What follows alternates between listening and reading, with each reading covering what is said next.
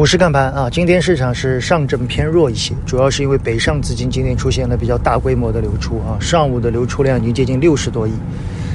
呃，从北上资金流出的方向来看，我们可以看到是近期反弹比较好的，一个是低估值，一个是消费啊。昨天有一篇报道是说，这个茅台的主要持仓的一家外资机构啊，做了比较大的减持，今天白酒股出现下跌。最近我们会发现啊，有部分的反弹的板块，基本上持续大概十几个点以后。就转身向下，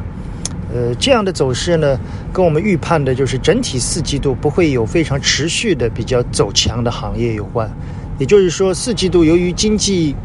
相对在滞胀的尾声啊，所以面临着一些衰退，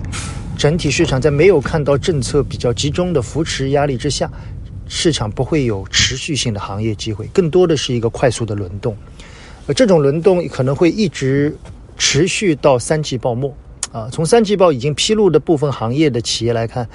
大部分的没有太大的亮点啊。我们也开始进入到三季报啊。我最近看一些关于金融类的三季报的一些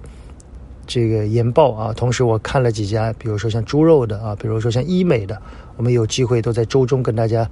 呃，适当的来交流一下啊。总体的三季报，我们依然发现是同比数据比较好啊，环比数据相对弱一些。如果去细究其中的一些数据的分类的话，发现总体还是有一个增速回落的过程。啊，唯一好的就是有部分的公司，即使出来的三季报不尽如人意，但是。呃，位置都比较低啊，或者这样说，就是之前的股价都有了比较大的下跌，这可能是唯一的一个利好。那么在当下的这个局面之下，这些品种即使不会持续的下跌，你要它大涨也很难啊。所以这种轮动可能会一直持续一段时间。我们建议大家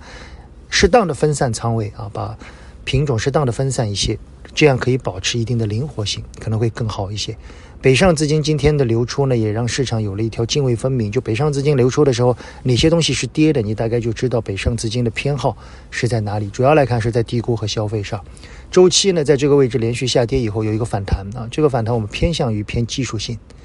呃，新能源呢，在宁德时代啊一己之力的发力之下，出现了几天反弹。但如果从之前我们提到的轮动节奏来看，这种反弹也不一定是一个买的机会，更多的是一个减磅的机会，仅供参考。好吧，更多内容我们在周中的娓娓道来与大家分享。